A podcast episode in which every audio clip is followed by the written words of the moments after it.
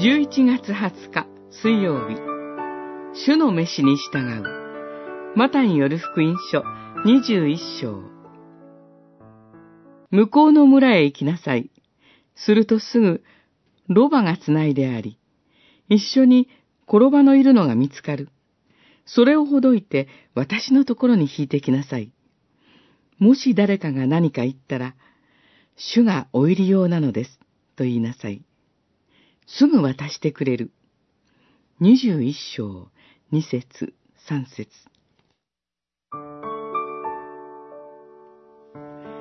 いよいよ、主イエスは、弟子たちとエルサレムへ入られようとしています。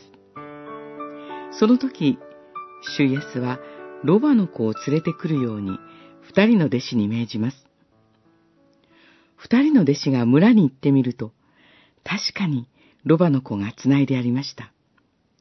そこで彼らは、このロバの子を主イエスのもとへ連れて行きました。なぜロバの子だったのでしょうか？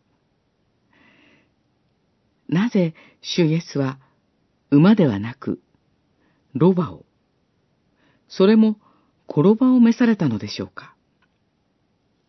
それは、主イエスが権力者としてではなく、平和の使者としてエルサレムへ入場されるからです。ゼカリア書にこう記されています。見よ、あなたの王が来る。彼は神に従い、高ぶることなく、ロバに乗ってくる。九章九節。さらには、ロバの子は私たちに通ずるのではないでしょうか。馬のように速く走ることのできないロバ。しかも力のないロバの子。私たちもそうです。力も能力もないロバの子を主は追いりようとされました。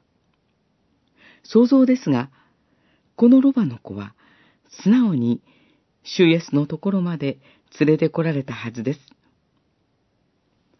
主イエスが召されるのは力があるから、能力があるからではなく、主イエスに素直に従うものだからです。